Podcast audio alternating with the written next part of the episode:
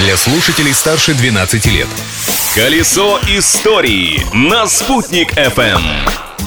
Всем большой солнечный привет! У микрофона Юлии Санбердина и следующие несколько минут посвятим истории этой даты. 6 февраля на календаре. Праздник дня! Сегодня в мире отмечается Международный день бармена. Дата эта выбрана не случайно, а приурочена ко дню почитания покровителя виноделов, пивоваров и рестораторов святого Аманда. В качестве подарка по случаю праздника предлагаю рецепт коктейля против грядущего весеннего авитаминоза. Смешайте половину стакана сока клюквы и столько же малины или малинового пюре. Добавьте столовую ложку сока лимона, сахарного сиропа и несколько листьев мяты. Взбейте массу в блендере и вуаля! Ваш витаминный смузи готов! События дня. А еще сегодня отмечается День памяти другого святого, точнее, святой, блаженной Ксении Петербургской. Она считается покровителем северной столицы, и именно туда в этот день, 6 февраля 1964 года, из Уфы отправился самолет Ил-18. Благодаря этому событию маршрут Ленинград-Уфа напрямую связал воздушные линии две столицы.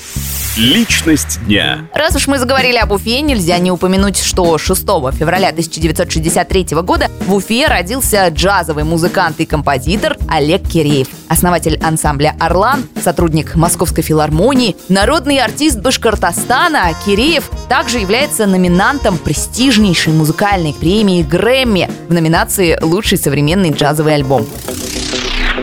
А следующая остановка нашего исторического путешествия 6 февраля 1945 года. В этот день на свет появился ямайский музыкант и композитор Боб Марли.